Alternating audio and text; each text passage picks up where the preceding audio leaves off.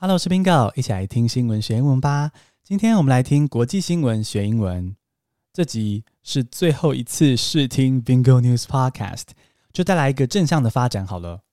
在讲正向的发展之前，当然也要先看一下社会原本的问题嘛。你听过 hate crime 仇恨犯罪吗？哦，仇恨犯罪就是说有些人哦，他去歧视特定的族群，比如说 LGBT 啊，哈。少数种族或者是一些政治意见相左的人，那歧视他们呢，已经很过分了，还去伤害、殴打甚至杀害他们，好，这就是仇恨犯罪，非常糟糕的一个乱象。但是今天我要带来一个有点希望的正向发展，也就是说，有政府开始发现这个问题了，西班牙政府就决定正视这个仇恨犯罪的问题，成立专责小组来打击仇恨犯罪。至于细节如何呢？我们现在就来进入正题。虽然是最后一次试听 Bingo News Podcast，也是要解释一下我们这个听的顺序。首先，我们会先听英文全文，然后看你可以听懂多少，听懂几成。那接着我就会一段一段的解析。解析完之后呢，我会再念一次英文全文，看你能不能听得更清楚。那我们现在就来念英文全文喽。The government of Spain is about to create specialized groups to prevent hate crimes and support victims under public pressure. People hope the government can help to curb the increase of hate crimes. The Prime Minister held an urgent meeting with ministers, community leaders, and police to discuss how to fight hate crimes. According to the Interior Ministry, hate crimes have been growing by about 9% every year in Spain. In July, a male nursing assistant was beaten to death, and it was reported that he was murdered due to his sexuality. Since then, homophobic violence has gotten a great deal of public attention. In addition to homophobic violence, other types of discriminatory violence are also rising in Spain in recent years. These types of attacks are mainly against ethnic minorities such as the Romani people. Interior Minister said that the normalization of discriminatory speech on social media and in the public space created a hotbed of hate crimes. The government agreed to hire more specialists and will later provide a more detailed three-year plan to combat hate crimes. 好，我们现在就来逐段的解析。第一段第一句 the government of Spain is about to create specialized groups to prevent hate crimes and support victims under public pressure. 西班牙政府准备要成立一个专责的小组来打击仇恨犯罪，然后呢去支持仇恨犯罪的受害者。那这是因为有大众压力，所以呢西班牙政府就意识到必须正视这个问题。好，specialized 就是专门的，所以 specialized groups 就是专责的小组，hate crime 就是仇恨犯罪，under public pressure 就是在大众的压力之下，我去做了什么的行为。People hope the government can help to curb the increase of hate crimes。仇恨犯罪一直在成长，人们是希望政府可以协助打击仇恨犯罪。而句子中出现的 curb the increase 就是抑制成长，curb c u r b 是抑制的意思。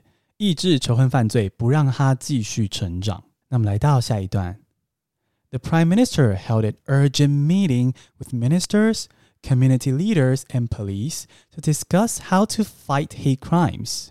Prime Minister 就是首相。那在这则新闻之中呢，就是西班牙的首相。西班牙首相召开了一个紧急会议。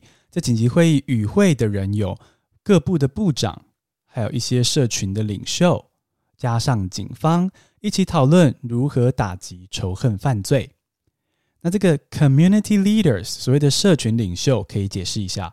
这 community 呢，比较像是在指说，比如说 LGBT 的 community 啊，LGBT 的社群这个社会，或者是像是少数族裔的社群社会，他们的领袖，然后就参加这个紧急会议，要一起讨论说，到底要怎么打击仇恨犯罪。According to the Interior Ministry。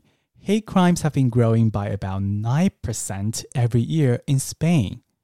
好，根据西班牙内政部的统计，西班牙每年的仇恨犯罪案件数成长百分之九。 grow by 几 percent，就是增加了几个 percent，是指这个增加成长的幅度。所以这边仇恨犯罪是 grow by nine percent every year in Spain。西班牙的仇恨犯罪 每年成长百分之九。那么来到下一段。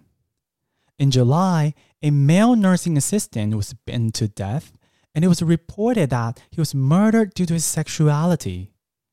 七月的时候呢，有一位男性的护理人员，他被打死。beat b e a t 就是殴打打的意思，那 beaten 就是被打，被打到死就是 be beaten to death。 那这个男性护理人员被打死的原因哦，根据报道指出是因为他的性向。It was reported that he was murdered due to his sexuality。他是性少数。Since then, homophobic violence has gotten a great deal of public attention. 在这个案件之后，since then, homophobic violence 啊，homophobic 就是恐同的，恐同的暴力案件呢，就广受大众关注，has gotten a great deal of public attention。好，Bingo News Podcast 的试听部分就解析到这边，那我们先提早进入重听一次英文全文的部分，看你有没有更理解。The government of Spain is about to create specialized groups to prevent hate crimes and support victims under public pressure. People hope the government can help to curb the increase of hate crimes. The Prime Minister held an urgent meeting with ministers, community leaders, and police to discuss how to fight hate crimes. According to the Interior Ministry, hate crimes have been growing by about 9% every year in Spain. In July, a male nursing assistant was beaten to death, and it was reported that he was murdered due to his sexuality. Since then, homophobic violence has gotten a great deal of public attention. In addition to homophobic violence, other types of discriminatory violence are also rising in Spain in recent years. These types of attacks are mainly against ethnic minorities such as the Romani people. Interior Minister said that the normalization of discriminatory speech on social media and in the public space created a hotbed of hate crimes. The government agreed to hire more specialists and will later provide a more detailed three year plan to combat hate crimes. 恭喜你试听到最后一则 Bingo News Podcast，还了解了国际大小事。 你喜欢这样听新闻学英文吗？希望你可以追踪我们的频道，留下五颗星的评价，然后分享给你的家人和朋友，让更多听众加入我们的宇宙，星星堆满天。谢谢收听，下次通勤见。